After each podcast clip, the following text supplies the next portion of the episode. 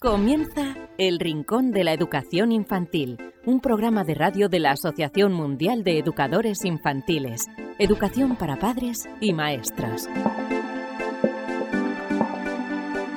Hola a todos queridísimos amigos y seguidores del Rincón de la Educación Infantil, bienvenidos una semana más aquí con eh, todos nosotros. Y eh, antes de nada, hemos tenido un pequeño parón por problemas técnicos, pero eh, ya subsanados vamos a ir emitiendo eh, diferentes entrevistas, como siempre sabéis, relacionadas con el mundo de la educación infantil. Y para este programa número 266 del Rincón de la Educación Infantil, eh, os vamos a hablar de algo muy muy interesante que esperamos que podáis practicar con vuestros hijos y también, ¿por qué no?, con vuestros alumnos en la escuela. Os vamos a hablar de la escucha activa, lo importante que resulta para captar la atención de, nuestros pequeños y saber detectar eh, en qué momento se, encuentran. Y para ello hablaremos con eh, Rocío Iglesias. Os recordamos que si queréis escribirnos lo podéis hacer a través de un correo electrónico rincóninfantil.org y que nos podéis encontrar para escucharnos a través de las diferentes plataformas en iVoox, iTunes, Spotify, en, YouTube, a través de Google Podcast. Y eh, también os recordamos que mm, eh, podéis vernos y escucharnos ahora en la temporada de verano, no, pero sí durante todo el año y vais a encontrarlo en YouTube y en eh, los directos de Facebook, en esas tertulias de mm, Amei en el canal de YouTube entráis en guaece.org y ahí vais a encontrar el canal de YouTube, un enlace donde vais a poder ver todas las entrevistas. Lo dicho, esperamos que nos acompañéis en estos próximos minutos. Recibid un fuerte abrazo de este humilde servidor que os habla, David Benito, y enseguida os dejamos con este programa número 266 del Rincón de la Educación Infantil. Dicen que los primeros libros son muy importantes para un niño, mejoran el vínculo entre padres e hijos, entre maestros y niños, desarrollan sus sentidos y su imaginación, enriquecen su lenguaje e incrementan su inteligencia. Sabemos que en ocasiones encontrar el libro que creemos más adecuado para un niño puede ser una tarea difícil. Por eso queremos facilitaros un poco las cosas con el proyecto 0 a 3 años de la editorial Bruño para que los más pequeños empiecen a poner nombre a todo aquello que les rodea y se diviertan aprendiendo. Unos cuentos llenos de magia y ternura con los que conocer el mundo. Un niño que crece rodeado de libros tendrá más posibilidades de amar la lectura y ser un gran lector. ¿Y si empezamos hoy a crear su primera biblioteca? Libros emocionales, libros para que el niño desarrolle su inteligencia emocional a través del descubrimiento de las distintas emociones, alegría, miedo, tristeza, etc.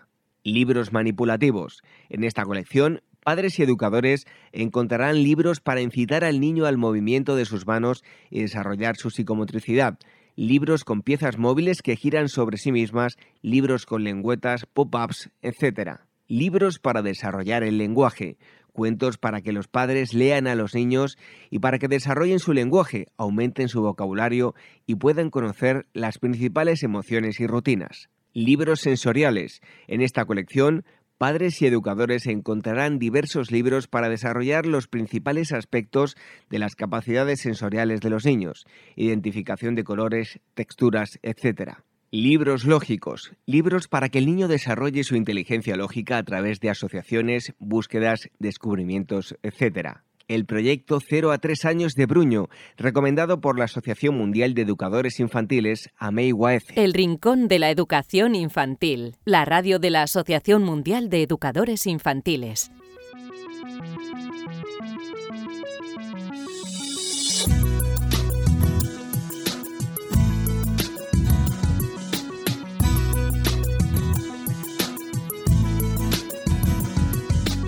Bienvenidos un día más a las tertulias de Amigo F. Ya sabéis que también podéis escuchar las entrevistas en el podcast El Rincón de la Educación Infantil.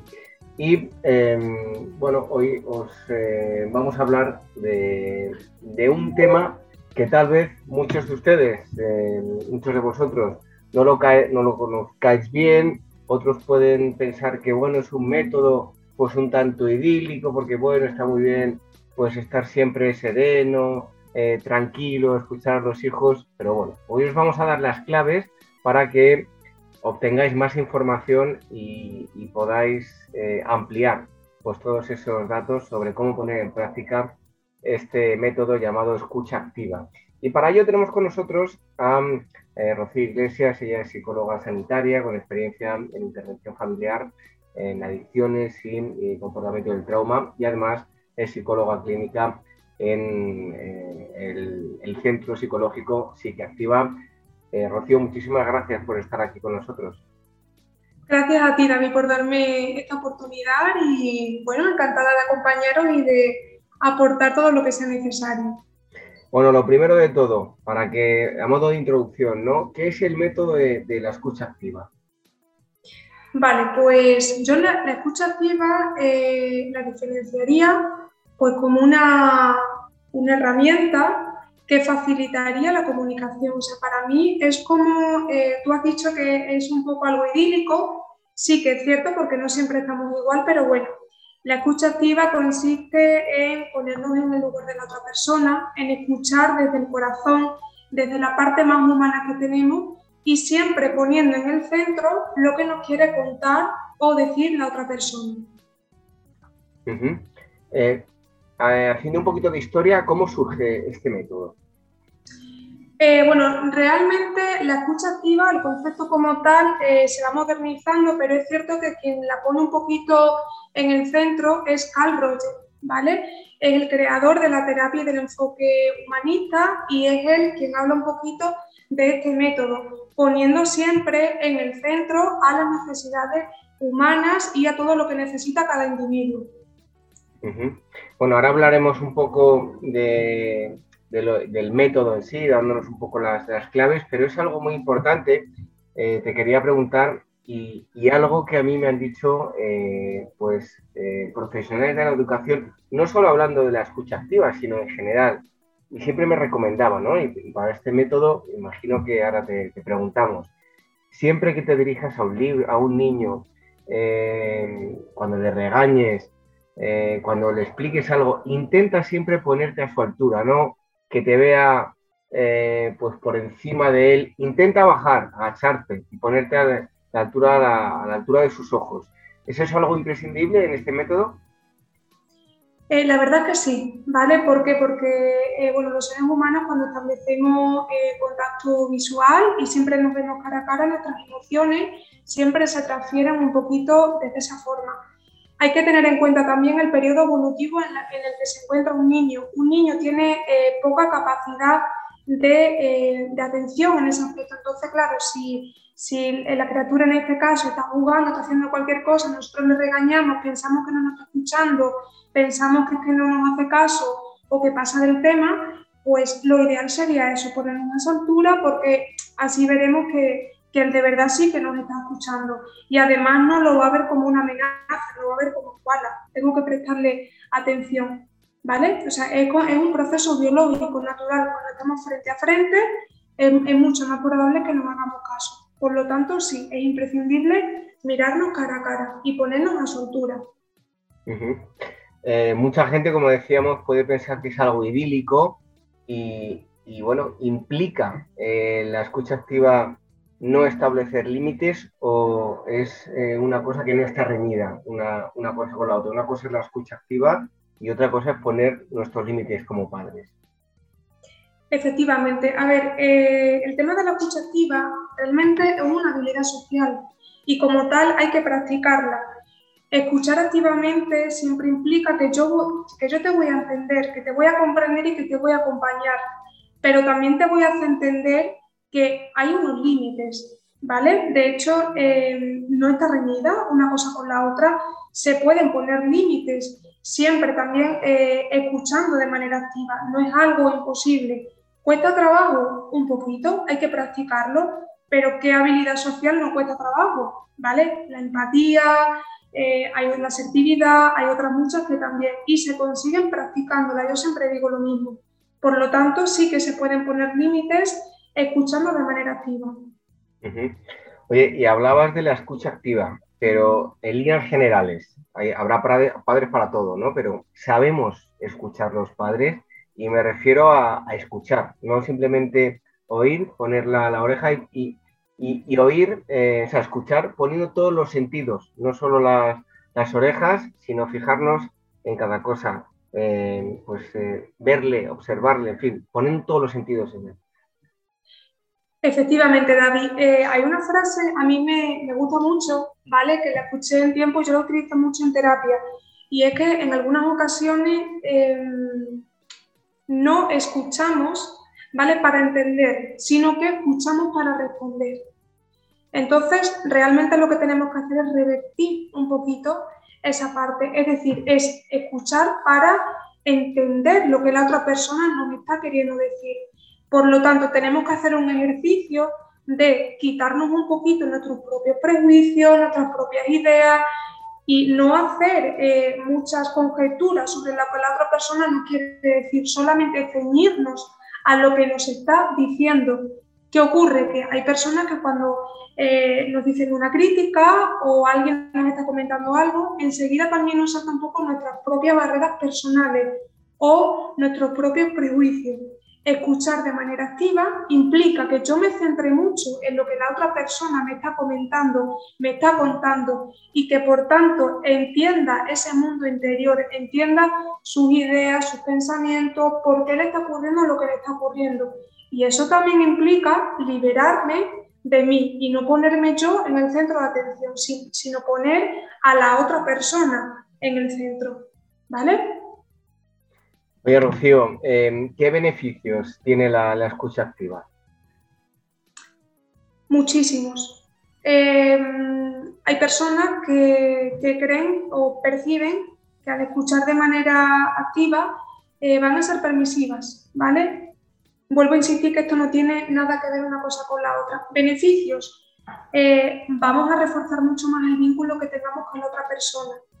Vamos a tener muchísimas más probabilidades de que también tengan en consideración nuestra opinión, porque cuando nos sentimos entendidos y escuchados, estamos mucho más predispuestos a hablar, ¿vale? Y la otra parte, por tanto, también nos va a hacer mucho más caso. Es decir, es una interacción que al final se va nutriendo y que por tanto eh, va a ir a más y podemos conseguir siempre buenos resultados. Vamos a conseguir no discutir porque vamos a entender también a la otra parte. Eh, vamos a hablar de una forma sana, saludable, sin meter prejuicios, sin meter otras muchas otras cuestiones que al final perjudican el que lleguemos a una solución cuando hablamos de algo. Por tanto, eh, hablar de escucha activa supone hablar de una bueno, que de un infinito de posibilidades y de, beneficios. Y cuando hablamos de escucha activa, que pongo un caso eh, muy concreto y llevándoselo al, lado más práctico, aunque bueno, también tiene su parte de teoría, ¿cómo podemos actuar en, si hablamos de la escucha activa ante una rabieta de estas que ya eh, no sabemos ni lo que hacer? Vale, perfecto. Eh, a ver, tenemos que tener en cuenta, David, siempre el periodo evolutivo de, un niño. No es lo mismo eh, querer hablar con un niño de dos años, de tres años, o que con un adolescente de 14. ¿Vale? Entre otras cosas porque los niños de dos años, tres añitos tienen rabietas de manera natural. Con lo cual, en ese momento no cabe, o sea, no tiene lugar la escucha ni, el intentar hablar con ellos, sino más bien realizar una labor de acompañamiento. Abrazarles, por ejemplo, funciona muy bien. ¿Por qué? Porque se van a calmar, ¿vale? Después de eso, sí que podemos aplicar un poquito este método. ¿Qué ha pasado, cariño? ¿Qué has sentido? ¿Te sientes triste? Es que a lo mejor hay niños que a lo mejor dicen, es que mm, tú no me has hecho caso, o es que me he peleado con no sé quién. Mm, entonces ahí ya sí que podemos aplicar un poco este método. Hay algunos padres que cuando hay una rabieta, David, pues lo que les pasa es que ellos mismos, como es que no me escucha, es que tal, es que por mucho que quiera, tenemos que entender que ante una rabieta un niño no nos va a poder escuchar nunca, que tenemos que esperar, ¿vale? Por tanto, eh, después de esto ya sí que podemos hablar. ¿Qué ocurre en la adolescencia, por ejemplo? En la adolescencia hay mucha ambigüedad, entonces también hay que tener en cuenta ese periodo evolutivo. A lo mejor un adolescente nos puede decir, eh, por ahí que no te quiero escuchar y también tenemos que ver el momento. Ese momento no es idóneo para hablar. Tenemos que buscar, por tanto, un momento concreto. Ante una rabieta, la escucha no funciona. Quizás sea, mm, es algo coherente, es algo lógico, porque muchas veces nos centramos en que todo tiene que solucionarse hablando, pero un niño y un adolescente es muy emocional, todavía no es una persona adulta que tenga interiorizada habilidades de comunicación, habilidades de espera, habilidades de escucha. Por tanto, es el adulto el que tenemos que saber elegir esos momentos. No sé si me explico, David, o si queda un poco claro este tema. Tal, tal, vez eh, es mejor dejar un poco que pase la, rabieta, no ponerle más nervioso y cuando ya esté tranquilo le decimos las cosas. Eso es, eh, al final todo se reduce en que ahí está saltando mucho la parte emocional del niño o del adolescente. Entonces no es un momento para intentar entrar desde la razón. Hay que dejar que eso pase, siempre acompañando, ¿vale? Los adolescentes piden su espacio, normalmente prefieres que te vayas o que no les hables, pero los niños pequeñitos de dos o tres años se regulan mucho con, los abrazos o están un poco a su lado y ya está, ¿vale? No, necesitamos, eh, venga, tranquilo, tal cual, que vamos a hablar, que vamos a solucionarlo. Eso siempre viene cuando el niño se ha calmado, ¿vale? Oye, y estamos hablando de la escucha activa del padre, los hijos, pero ¿y cuando eh, lo están poniendo en práctica los padres? Yo no sé si te habrás eh, encontrado con ese tipo de casos. A mí me ha pasado y además, y lo he visto también, eh, que vienen los abuelos, algún abuelo, que te dicen que eres demasiado permisivo, que le estás diciendo demasiado bien las cosas, que le repites mucho como muy tranquilo y muy educadamente, y viene el abuelo y te dice que en su época no se hacía así que eso es porque no, no, te pones firme y que, bueno, que en su época, pues, o, hacías caso a la primera o te llevabas un, tortazo, ¿no? Eh, bueno, pues gente que, que, se ha educado pues, de, una forma diferente, con una educación más dictatorial, menos dialogante. ¿Cómo podemos explicarle a, a, todo este tipo de personas que han recibido esta educación que, bueno, que las cosas cambian y que tal vez el método que seguimos no tiene nada que ver con, con cómo él fue educado y sí con otro tipo de, educación que a lo mejor es más efectiva. Vale, David, eh, ¿te refieres a, aplicárselo a los padres o a los propios abuelos? A los propios abuelos, que muchas veces no lo entienden. Vale. la verdad que es una tarea un poquito laboriosa y, difícil, no lo vamos a negar. Eh, cuando hablamos de personas que ya tienen un bagaje, tienen una historia a su espalda, y la época en la que han vivido, pues se le ha dado mucha normalidad a X cosas, realmente nos encontramos con una barrera bastante grande. Eh, en este caso, David, yo la estrategia que utilizo no es cuestionar eh, los métodos que ellos han seguido. O sea, yo cuando, sobre todo los abuelos, ¿vale? No, me, no, no sigo la estrategia de decirles, oye, ¿tú crees que de verdad te funciona lo que tú has hecho, lo que tal, lo que cual?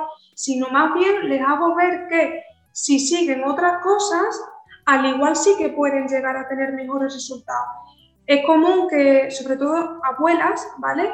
Eh, vengan un poco a la consulta, es que mi nieto, es que tal, es que fíjate, porque la madre no le pone límites, porque a veces le tengo yo que dar una corta.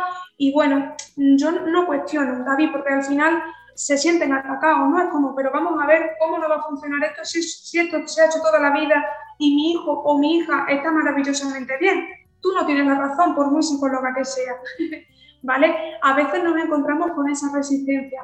Por tanto, yo lo que hago siempre es ofrecerle otras posibilidades. Oye, ¿qué tal si probamos esto? ¿Qué tal si tal? Anda, pues mira, no se me había ocurrido, lo mismo es verdad. Y siempre me centro mucho en las emociones del niño. Tu niño, tu niña te va a querer mucho, te va a respetar si tú haces esto, si tú haces tal, pero es verdad que de otra forma, al igual pegándole o al igual tal, fíjate cómo reacciona, porque es posible que te tenga miedo o es posible que mm, tú lo confundas un poco con el respeto, ¿no crees? Pero entrar mucho más allá de eso, David, supone encontrarnos con una barrera muy amplia y decir, hasta aquí, ¿vale? Entonces, desmontar todo eso y de construir todo eso, eh, mm, tendríamos que hacer un trabajo personal grandísimo, ¿vale? Por lo tanto, a veces mm, es muy, muy, muy complicado, no lo vamos a negar.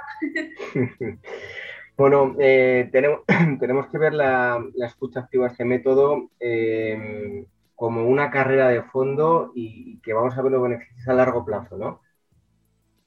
Por supuesto, por supuesto.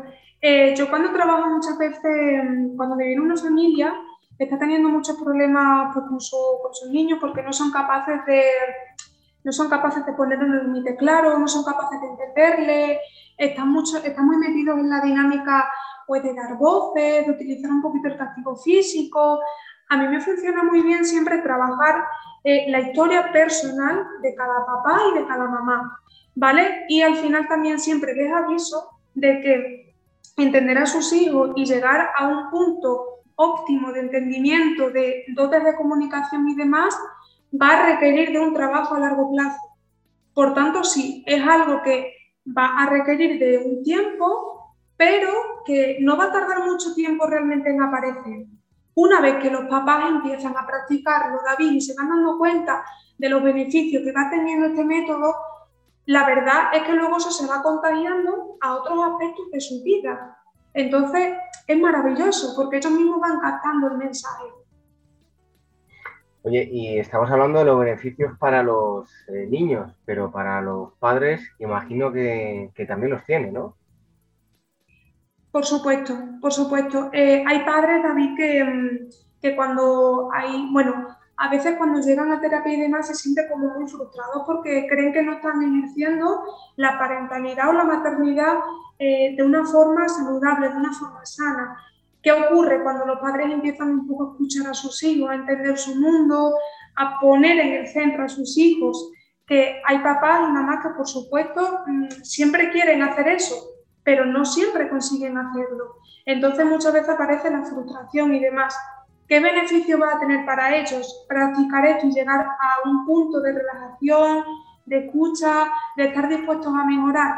Pues por supuesto, se van a sentir muchos mejores padres y madres, eh, se van a sentir mucho más confiados con sus hijos, van a tener mucha más confianza en el trabajo que están haciendo como padres y como madres.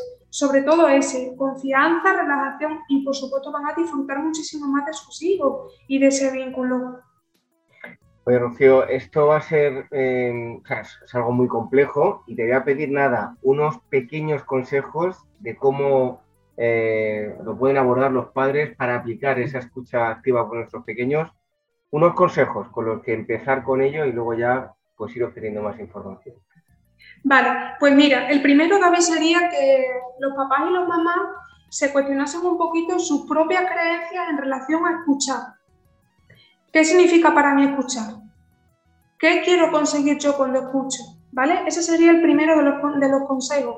¿Por qué? Eh, porque para aplicar algo, una habilidad social, yo tengo que tener un poco la mente abierta si al final pienso que es que yo tengo que poner límites, es que yo esto, es que lo otro, me va a dificultar mucho hacerlo. Ese sería uno. Otro, buscar un momento adecuado. Hay que saber cuándo tenemos que hablar con nuestros hijos, cuándo tenemos que escucharles, cuándo tenemos que preguntar. Normalmente yo aconsejo siempre que sean momentos de tranquilidad. Si yo, estoy, si yo estoy muy activo porque estoy enfadado, que voy ahí, verás tú, y no sé qué, y no sé cuánto, no es un buen momento. O mismo no está bien ponerme siempre a su altura, entender su mundo. El mundo de un niño y de un adolescente eh, es, diferente ante los adultos, sus ritmos son muy diferentes y muchas veces difieren un poquito de los nuestros. Entonces, eh, tenemos que ponernos un poco a su altura, ¿vale? Pero a su altura en su mundo también.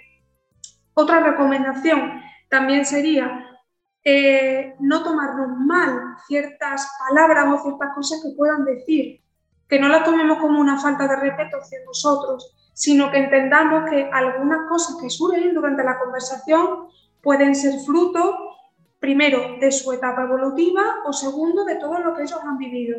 Que recordemos que somos nosotros los que tenemos el control de la situación y que somos nosotros los que tenemos que dar ese ejemplo. ¿Vale, David? A grandes rasgos, esas serían un poquito las recomendaciones que daría. Oye, ¿y los errores que tú habitualmente has visto que, cometen los padres? Pues mira, uno de ellos y uno muy común, David, es intentar solucionar las cosas eh, cuando estamos en caliente. Es decir, pasa algo y venga, de momento, vamos a hablar, pero oye, ¿qué pasa? Oye, esto, lo otro. Es no dar ese tiempo, ese espacio necesario. Otro error que solemos cometer es el intentar corregir en público a los niños cuando son muy chiquititos, es verdad que esa parte eh, les afecta un pelín menos, pero los adolescentes, por ejemplo, les avergüenza muchísimo. Entonces, intentar corregir en público, yo lo evitaría, ¿vale? Otro error también que cometemos es utilizar palabras muy impositivas. He dicho, te digo, te recomiendo, porque tú tienes que hacer esto, porque yo a tu edad me pasaba esto y tenías que hacer, eh, tienes que hacer caso, porque yo sé cómo funciona esta parte y la otra. Entonces tenemos que evitar también un poco palabras de ese tipo y más bien utilizar palabras de qué estás pensando, qué estás sintiendo, qué necesitas y a ver si lo que tú necesitas yo puedo también dártelo, porque ahí entras luego también. ¿Vale, David?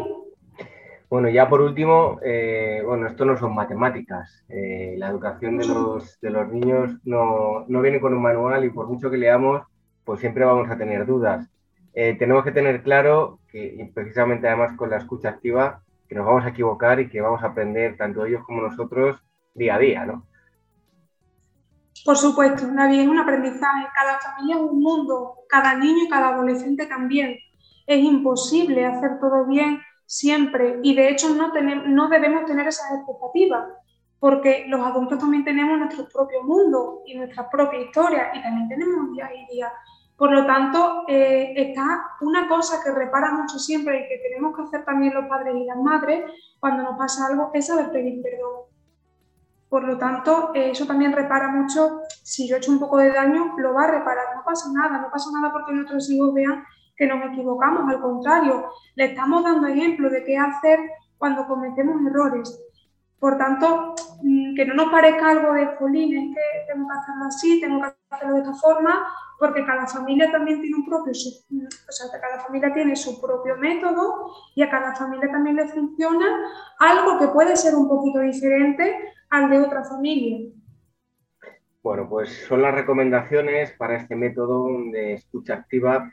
Yo creo, y es, ya es un punto de vista personal, que está muy bien, le tenemos que dar unos buenos valores, una buena educación, unos buenos estudios, pero yo creo que de lo más orgulloso que puede sentirse el padre eh, cuando un, niño pues, sea mayor, que, que, retroceda en el tiempo y diga, pues mi padre me, me educó bien, pero fue buena persona, o sea, y fue buen padre o madre. Yo creo que eso es fundamental y la escucha activa ayuda y mucho. Entendió.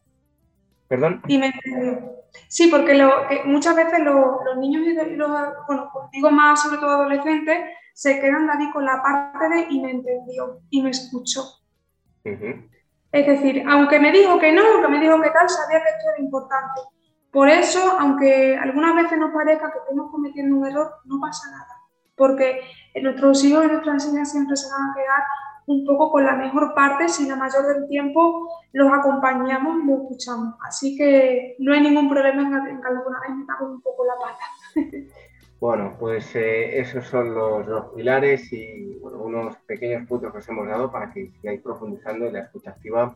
Hemos hablado con Rocío Iglesias. Rocío, muchísimas gracias por estar, haber estado aquí con nosotros. Un fuerte abrazo y hasta pronto.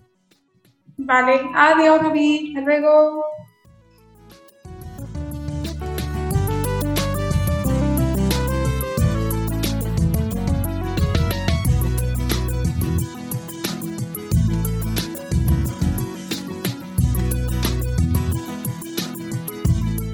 Red de docentes comprometidos con la paz. La educación sin valores solo convierte al hombre en un demonio más inteligente. Por ello, AME ha puesto en marcha este proyecto. Un docente comprometido con la paz es un profesional de la educación infantil o primaria que sabe y cree que la docencia es la tarea que más puede transformar la sociedad y que quiere conseguir un mundo mejor, más justo, más equitativo, más amable y en consecuencia más feliz. Apúntate y forma parte de la red de docentes comprometidos con la paz. Es gratis y solo tiene ventajas.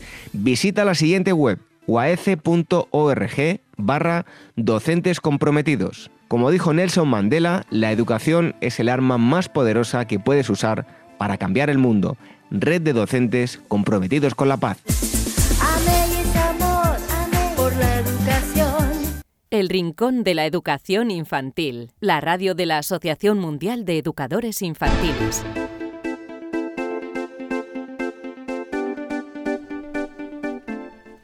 Hasta aquí este programa número 266 del Rincón de la Educación Infantil. Os recordamos las formas de contacto rincóninfantil.org y podéis escucharnos a través de las diferentes plataformas de podcast en iVoox, iTunes, Spotify, Google Podcast en YouTube, en el canal de YouTube podéis encontrar todas las entrevistas, además no escucharlas, sino también eh, verlas.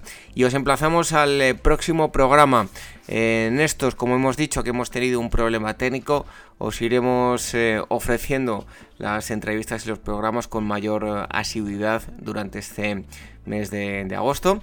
Así que en breve volvemos a, a escucharnos en la siguiente edición del Rincón de la Educación Infantil. Hasta entonces, que seáis muy felices. Adiós.